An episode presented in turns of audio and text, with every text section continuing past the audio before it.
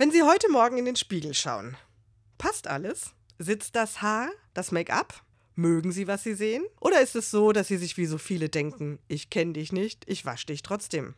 Warum sind wir so kritisch mit uns? Weil uns die Werbung, das Fernsehen oder was auch immer sagen will, wie wir uns kleiden, wie wir aussehen oder wie wir uns sonst aufhübschen sollen?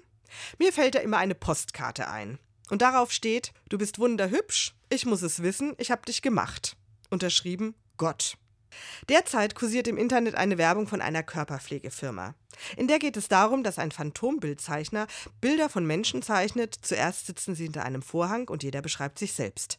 Danach wird dieselbe Person von jemand anderem beschrieben und nach deren Angaben auch gezeichnet. Der Vergleich ist spannend. Alle Bilder von Fremden waren deutlich schöner, wohlwollender und bezaubernder als der eigene Blickwinkel der Menschen, die sich selbst beschrieben haben.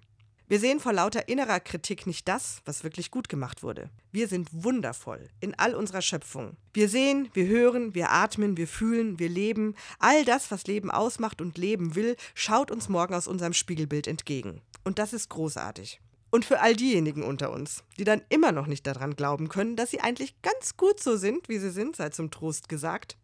Gut aussehen muss man nur, wenn man nichts anderes kann.